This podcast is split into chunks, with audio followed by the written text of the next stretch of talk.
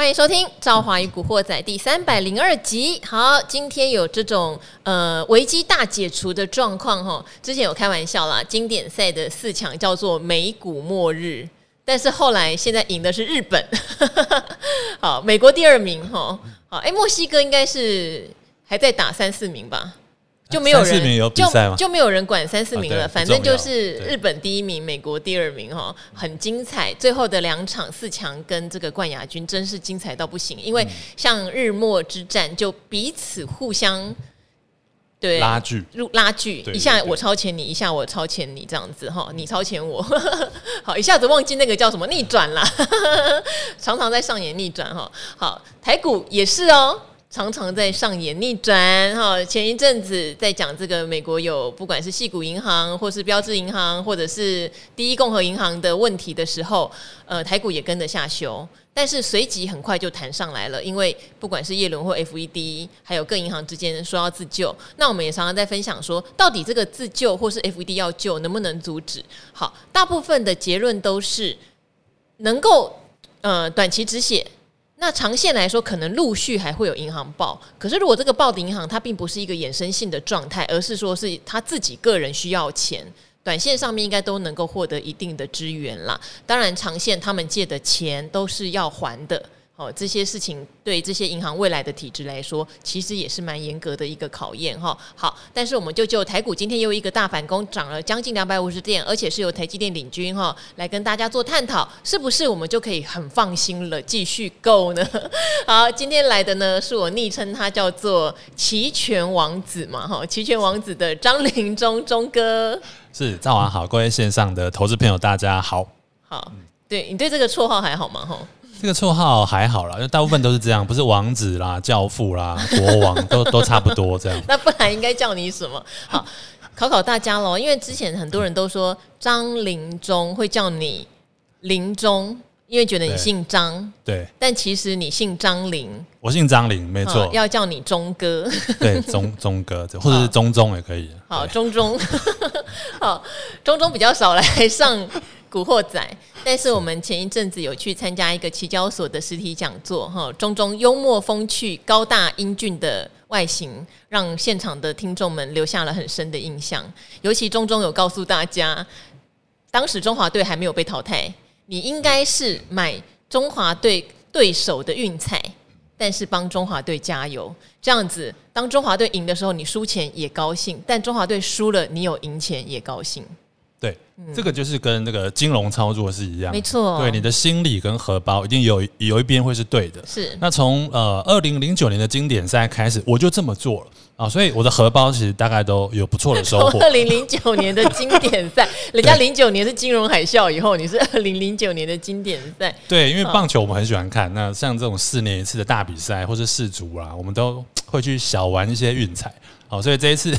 一样啊，如果你在做这个金融操作有避险的话，我觉得你可以比较安稳的度过每一次的股灾。那当然，刚才赵华有讲到，像这个最近的中小型的地区银行呃倒闭的这个事件，那现在看起来好像有点云淡风轻了。那我自己其实有观察到一个东西叫做泰德价差。哦，泰德价差，对，它听起来啊、呃，对，因为它在二零二三年的六月，这个 LIBOR 会下架。就是欧洲美元利率它会下降，所以已经有比较少的法人去看这个东西。那这一次的泰德价差，其实它往上有扬升一天了哈。那扬升的速度跟这个幅度也没有比二零呃二零年三月份就是 COVID-19 全球呃最严重的时候那时候要高，代表呃不论是华尔街或是投行对这一次的事件，它的反应是有有，但是是很平淡。那随即到现在来看，它又回到一个这个均值啊，加上美元它持续在这边表现一个弱势。那看起来就是没有什么样的风险，那可能投资人可以这边可以稍微呃安心一下。好，等于短线上面确实有一个全世界松口气的味道在，对不对？哈、嗯，那台股又慢慢又涨回了一万五千七的位置，前一阵子跌了七八百点，现在又回弹了六七百点，对，又几乎要往这个所谓的一五八七九去靠拢了。那以法人的筹码来观察，我这边先跟听众朋友介绍一下，因为钟哥他是期货分析师。那他当然期货上面也可以操作个股期的部分，钟哥做的比较短。刚才钟哥听到我跟他说比较短的时候，有小小抗议，有啦，也有啦，我也有放三五天的。对，好，所以钟哥的长是三五天哦，大家要有点理解哈。至少以短线上来看，以钟哥来说，警报解除，警报解除就可以比较积极的来做一些操作，尤其是现在看来，法人筹码又回到偏多，对不对？对，那这一波法人筹码其实最准的哈，就是那个呃自营商的选择权。哎，真的耶。对，那自营商的选择权，因为它长期都做卖方了，不是 say call 就是 say put。那我想选择权，一般听众朋友可能不是那么了解了哈。那看着就看不清楚，何况用听的，所以我们简单描述一下，它在前一波这个大盘往下出的时候，它 say 了比较多的 call。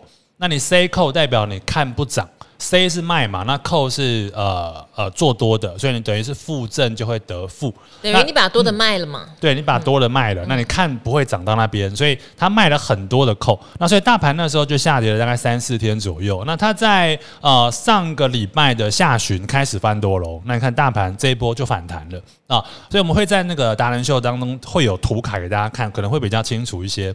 它这一波是做的最准，那外资的期货这一波呃。这一两年来一直都不准了哈，不准，它这一波也不准，因为这一波就是台股大涨，它就变期限同做多；台股大跌，它就期限同做空这样子啊。对对对，它的操作其实期限选呃，可能啊综合的呃，包括汇率啦一起来做操作，所以你单看期货可能并不是那样那么的准确。那不过我后来有发现一个方式。其实还是可以赚钱，就是看外资的期货。你如果看到外资做多，而且大盘是突破前面五天的高点的话，那其实做多它成功率是比较高的。好，好，拼成功率。对对对。那相反的，如果它是翻空，那当然最近没有看到了哈。如果翻空，而且大盘是跌破前面五天的低点的话，放空，诶，这样的这个回撤绩效是相当的漂亮。好，但是这就是属于比较短线操作的方式啦。对，对，为什么钟哥听到我说短线操作就露出神秘的微笑？对，嗯、因为我觉得呃，一般人听到我啦，或者听到期货，觉得哎呀风险好大，而且好像要一直看，然后很累啊、呃。包括我们那个 我的粉丝也，很多人会讲说期货太累了，它跳动很快。但我觉得呃，股票真的太慢了。对啊，真的好久好久都不会动。就好像我们有看一些那种呃漫威的英雄，有没有？有一个对，对不对？他是可以动作很快的，快到说所有人子弹射出来对他来说都是慢动作这样子。哦，对，一时之间忘了他的名字，因为他都是很帅的男演员演的。嗯，好好好，是。所以呃，像例如说股票，像呃那个充充电桩好了哈，很多人就很多年前就有跟我讲过，哎，那个二四五七的飞鸿好像可以买，嗯，但是它实在盘了之前好长一段时间，最近飙起来，对，但是你就是要可能要等两年哦，然后最近飙一个月，那我就不是这样的个性了哈，就是可能也不是价值投资的，像巴菲特这样子，所以我就是还是很喜欢做期货，当然股票的状股票的持股还是有，只是就是会放比较久，然后就是定期存股买进。对，大家还是会分成这两个面向。好，为什么刚刚会举那个经典赛哈？你要买中华队的对手，嗯、对，然后晚上帮中华队加油。当然，大家如果不喜不喜欢中华队的少数，你也可以逆向思考哦。大部分人应该还是会支持中华队啊。哈，好，就是。呼应了一件事情，其实有时候你有两种工具的时候，你会有做避险的机会，对不对？哈，像这一波，因为钟哥做的是比较短线交易，所以如果这一集大家比较喜欢看短线交易的，是可以来理解。钟哥能不能教我们一些最基本，在这样子大幅震荡盘，一下子跌七八百点，但一下子可能七八百点又涨回来的过程中，你会怎么样做一个两边稍微都做点布局，不管是多空或是股期做点布局，让你的风险可以降低。然后比较能够当警报解除后，你再去压单边。嗯，啊，其实大盘这一波，你你把这个线型拉开来看，它就是一个很。稍微大的这个箱型了，从一月三十号那个过完年哦，有个跳空之后，也就是一万五千二到一万五千八中间，嗯，对，上下其实没有五六百点的哈。那很多其实做期货的城市交易，这一波大概都呃很蛮惨的，因为赚不到什么钱。真的，我以为这个对你们城市交易最有利耶，因为你们还是毕竟有就是区间的波动价差可以赚。哦，因为它出不去，我们比较喜欢的是像那个二零二零年三月这样直接涨个五千点上来的，啊、对，或者像。去年跌个六千点，跌个六千点，那城市交易会赚很多钱。那今年一月底到现在，其实有一点黏了，真的太黏了哈。所以我就会用这个大盘几个指标来做成一个这个温度计。例如说，像大家比较耳熟能详的技术指标啊，K D、M A C D 跟 R S I。那其实 K D 啊，它会让你赔赔死掉。为什么？就是回撤的时候，因为它很容易那个高档钝化。例如说你，你你只要死亡交叉做多，或是黄金呃，在高档的死亡交叉做空，或是低档黄金交叉做多，哦，这样你会赔很多钱。我们回撤它是不会赚钱的，所以 K D 最好不要用啊。但其实很多投顾老师很喜欢讲 K D，但是我们不方便戳破他们、嗯、啊。所以啊，平常钟哥都是在对有台啦，啊、那边投顾老师比较多。对，对，我们没有攻击谁的意思啦，只是说如果有人告诉你说那个日 K D 可以操作的话，你可能要稍微。打个问号啦，是我觉得周 K D 可能可以啦，周 K D 或者月 K D 可能 OK。那如果你要看日线格局的话，你应该去看 M A C D 跟 R S I 这两个。可是也有人跟我说 M A C D 比较慢呢、欸嗯。哦，它慢归慢哦，可是它如果当那个柱状体有翻。翻颜色的时候，其实它会翻绿，对，它会有一段比较大的行情，相对是比较稳健一点。是，所以如果你看到这一波，例如说 MACD 跟 RSI 如果同步都是偏向多方走的话，我们这个叫做指标的共振，那你可能就是呃偏向一方做。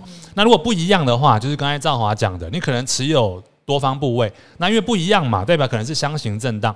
当你到箱子的上面的时候，你可能可以做一些呃。Buy put 的部位就是买进选择权来做避险，那等到它同方向的时候，你就把你的避险部位把它解除。那当这个指数啊，如果朝向一边真的冲上去的时候，你的获利就会比较多一点。嗯，好，所以就是比较灵活的做法是这样子啦。哈、嗯。但是其实之前钟哥有教过我们一个比较长线的做法哈，也跟今天大盘其实是由台积电带动有关。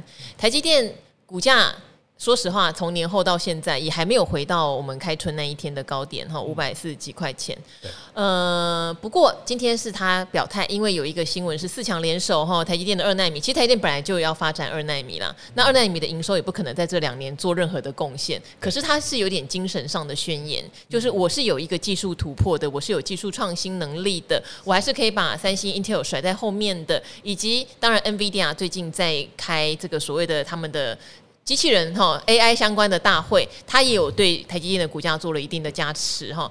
好，你以前有讲过，其实做台积电很简单，就是从美元着手，对不对？对。美元弱势的时候，台积电应该就会涨。可是这个铁律在前一阵子也有一点点不 work，对不对？对。但请你看股价，它还是赚钱哦，因为我们看这个呃美元指数哈，它从二月十六号开始转强。那到这个前几天，三月二十号的时候，美元开始转弱。所以如果你看台积电的股价这几天的变化哈，假设你在三月二十号做多，那你至少赚到今天的红棒啊，因为美元掉下来。那美元的话，我们有时间再来讲细一点啊。那美元为什么这一波会这么弱？那因为呃，中小银行有一点这个状况发生嘛。那升息的这个速度跟幅度可能没有那么大，但是欧元这个欧央欧央啊，欧央它不管这么多，它还是持续在升两码。所以你看欧洲的欧洲的这个欧央的利率跟 FED 的利率，它就拉近了。那你美元就没有呃。底气就不太够了，可能大家就会在这边撑不住。那因为美元指数的组成，欧元占了百分之五十八了，所以如果欧元太强的话，美元相对就比较弱势一点。那美元比较弱的状况的时候，其实全球股市它就会构呃建构一个比较好的一个上涨的机会。所以这一波你看三月二十号开始美元转强之后，如果短线过了这个一两周，它都持续还是这个表现得很烂，就是美元表现得很烂的话，那其实台积电是有机会能够过前高的。那我的个人的看法，那包括像。像今天的四强联手，其实这四家公司啊，已经开始着手这个研究，已经四年了啊，这么这么长的时间，其实在会是突然发生的，对他们已经呃 work 了相当久的时间。那两纳米的量产。可能还没那么快嘛，大家都说是二零二三年在六月呃底的时候可能会开始少量的投产，然后在宝山厂，因为总是要先三奈米量产嘛，嗯、一个一个来。对对对，一个一个慢慢的来。那台积电最大的竞争对手目前看起来就是三星嘛。那三星也告诉他说，因为它有一个 GAA 的这个环状的闸极的这个架构，它会弯道超车台积电。对，三星呛过我们几次。那当然有很多的专家觉得这可能是这个呛虾，或是这个说大话。那还是要观察一下后续的一些这个变化。那以目前看起来，台积电就算你的技术再好，你的良率再高，但是这个下游它没有人要买啊，因为我们知道去年底这个通膨啦，这个消费的消费端的需求降低，所以今年的前两季确定应该会是季减了，营收一定是季减。啊、哦，那大概就是呈现一个先蹲后跳的状况。嗯、那大家也可以留意一下，如果在下半年美元有弱，那台积电又有往上稍微比较强的话，可能才会开始进行一个比较大多头的攻势。好，大多头攻势哈，今天李阳有调升台积电的目标价到六百二十块钱，所以下半年钟哥觉得他这样的目标价调整是有机会的吗？那我觉得到今年应该没那么快了，可能二零二四年它是有机会。哈，对，等一下，人家外资调高目标价，现在才三月，然后你要到二零二四年才有机会哦。呃，因为 EPS 你可以看，呃，去年今年可能还是衰退的啦。去年三十九点二嘛，哦，那今年大概衰退二十趴，他们是估三十一块那个附近。那二零二四年比较好，会到四十几块。哦，那所以你 EPS 四十几块去乘上本益比的话。呃，假设你乘上这个，就算现在十三倍嘛，哈，大概也可以到六百一十六块那个附近。那我觉得六百二就不离谱。那今年二零二三年比较差的 EPS，可能比较吃力一点。嗯，好，钟哥虽然面对今天台股的激情，但表现的相当冷静。嗯、好，可是我觉得至少哈，不管是。这个 NVIDIA 的这个 GPU 应该是 GPU 或 GTC 大会，然后或者是这个台积电二奈米的宣言，其实都是在技术领先上面给大家一个强心针。那钟哥从务实面来说，贡献营收、贡献获利真的不会那么快，只是他让大家知道半导体的世界。我们如果不是看今年，而是看未来的三五十年，它会持续的有非常多的新应用跟扩展。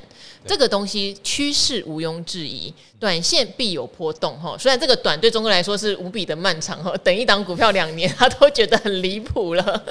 好，可以理解啦。其实投资朋友也是，投资朋友两个礼拜可能也也就已经觉得有点不耐烦了哈。好。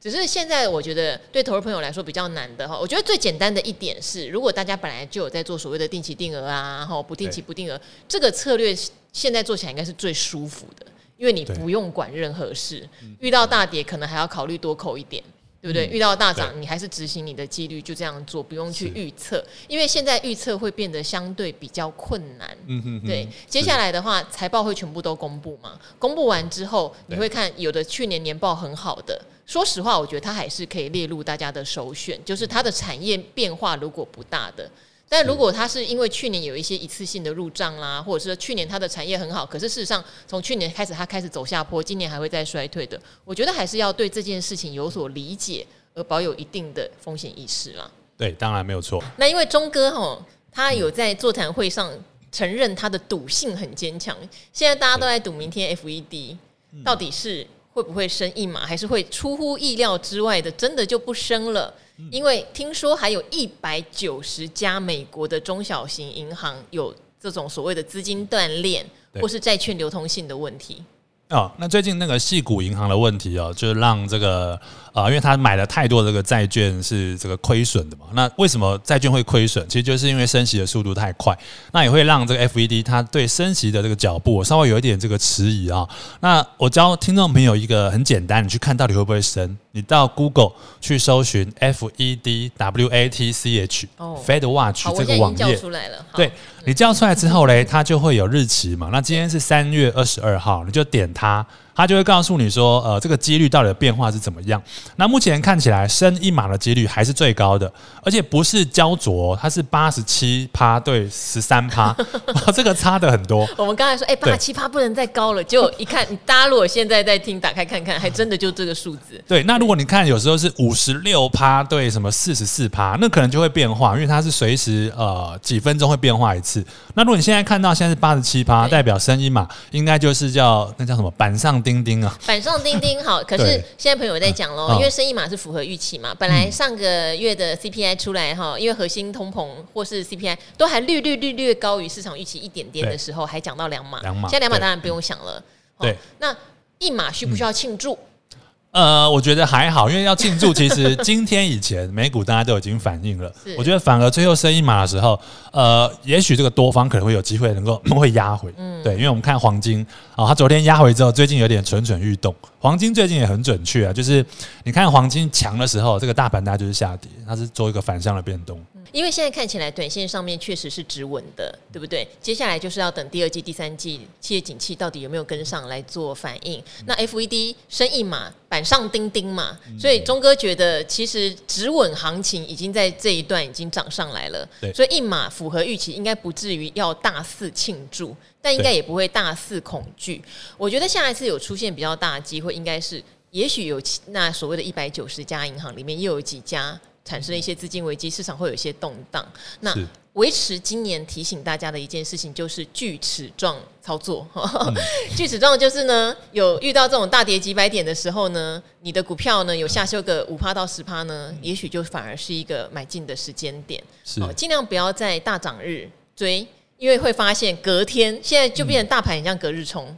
一天大涨，一天大跌，或者一天小涨，一天小跌。最高的那一天，有时候与套哈，产业轮动一过去，哎，不是套一天哦，是可能一两个礼拜、两三个礼拜，它才会再轮回来，那感受就会蛮呕的啊。对，那其实速度都很快，像前一阵子不是核二除役嘛，那大家都一窝蜂去抢那个储能股啦，像什么什么中心电啊、市电那种股票，其实你就短套了，因为在那几天去买的话，现在可能都还没有解套，所以还是我觉得呃逢回再去买进。呃，或是那个你刚才讲的锯齿状，那有一种叫做 N 字形上攻，那个也都很适合。那我之后在达人秀再教大家怎么做好了。哎，再留一手，因为他要拿那个图片啦，哈，用听的就是比较小麻烦啦。对，所以有图片的话，大家可以去理解什么是 N 字形操作，其实也是类似这样。但是当然标的要先选好，储能那些并不是不好，可是大家要知道，很多储能股都已经涨一倍了，哦，没有一倍可能有五成了，所以它在高档它震荡的几率就会比较高，因为储能是这样，为什么会涨？因为有很多的标案已经到手了，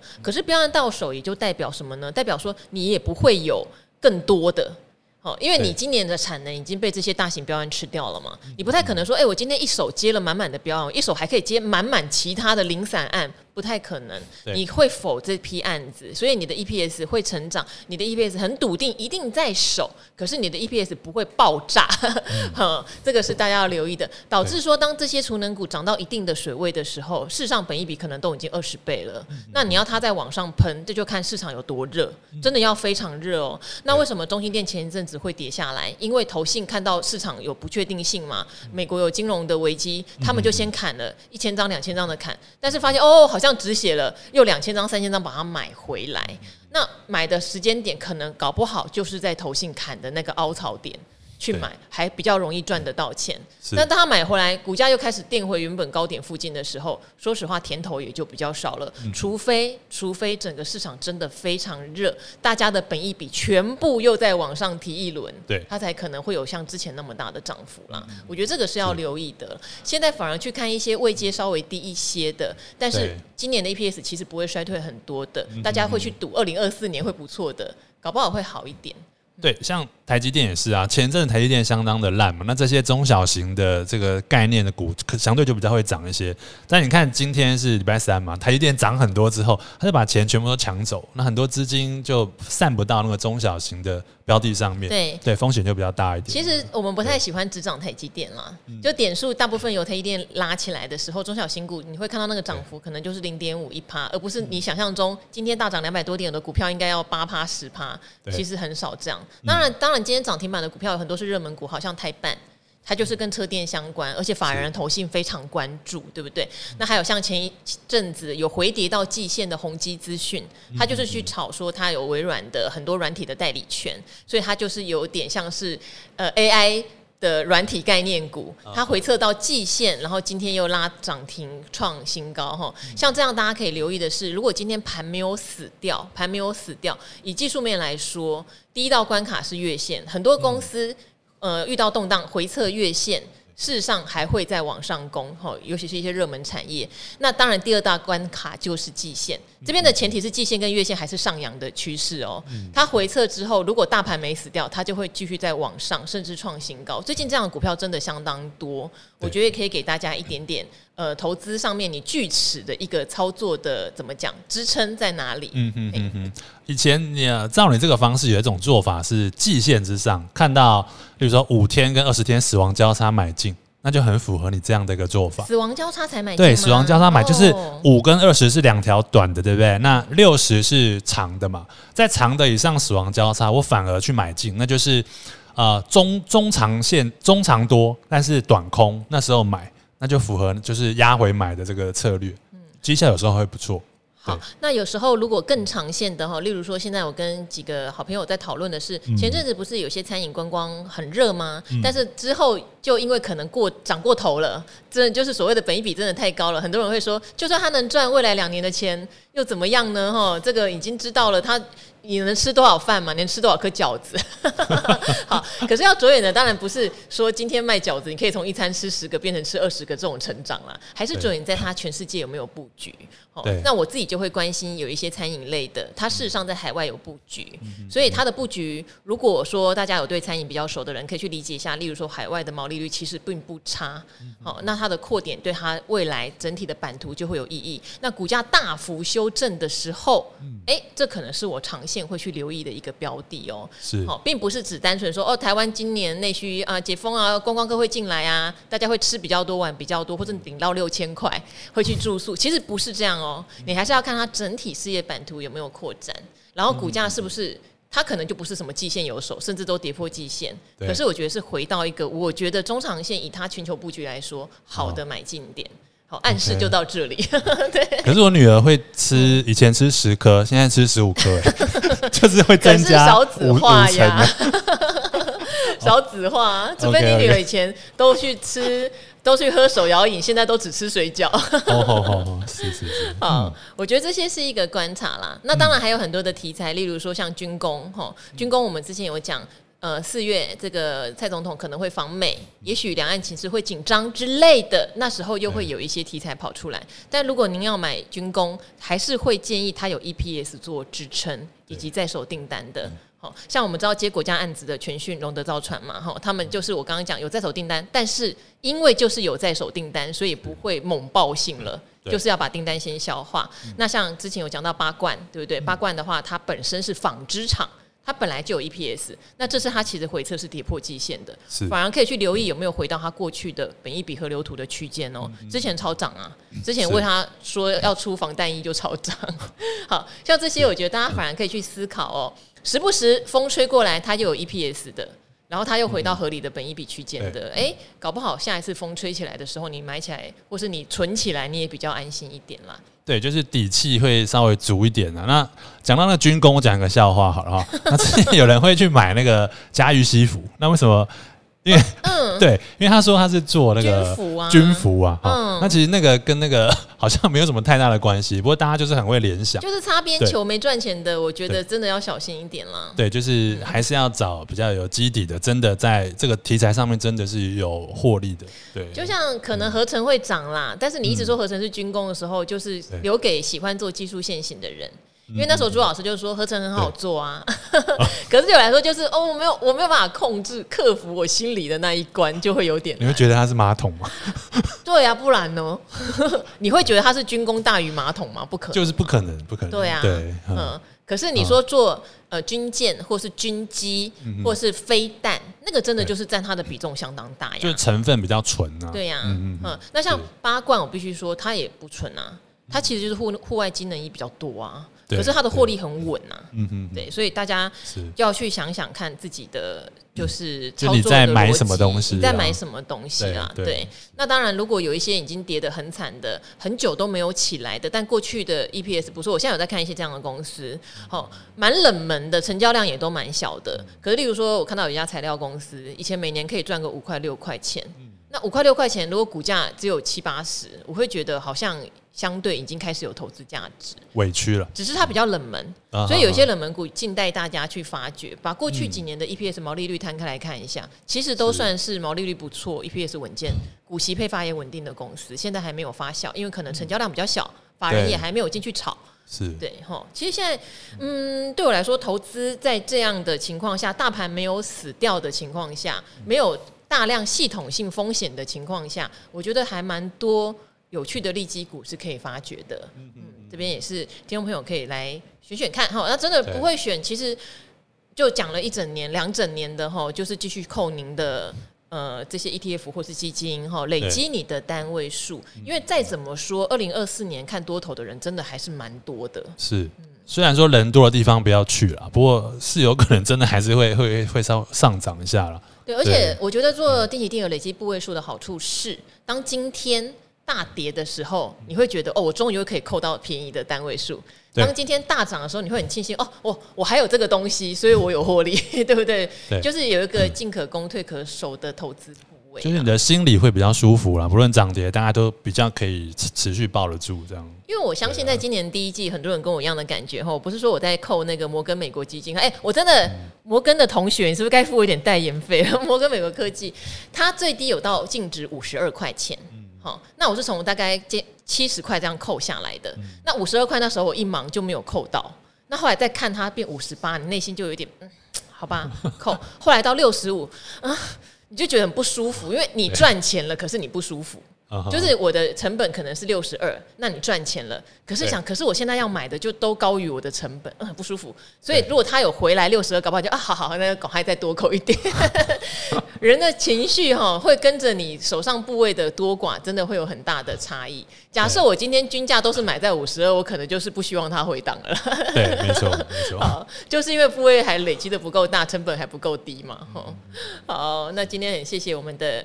期权王子，他一直呼吁晚上要顺便看一下我们的理财达人秀，因为他的东西呢，呃，需要有很多的图片化的呈现，对不对？哈，对，在空中只能献出他迷人的嗓音，用听是听不懂的，这样，用听是听不懂的，用看也需要花点时间，对。好，那非常谢谢钟哥，也希望以后钟哥有机会也教我们一些期货的入门，好不好？没问题啊，没问题。小资入门，因为其实我自己也是在操作期货之后，知道这东西真的要自己稍微做一点买卖才会有概念哦。那期货有时候在放大你的资金杠杆或者避险上是非常非常好用的工具哈。只是要知道它毕竟是杠杆型的一种工具。好，那今天谢谢庄哥，也跟古惑仔的朋友们啊，对，古惑仔朋友们，我看到你们留言哈，小哥的娃娃哈，我会尽量跟他问能不能多送几个，好不好？那我这边已经有看到。前面几位留言的朋友，我会请你们可能得私讯到理财达人秀的粉丝团，告诉我我要寄到哪里去，好，然后会给你一个通关密语，这样子，哦，好，真的要跟古惑仔的朋友说拜拜喽，拜拜，好，拜拜。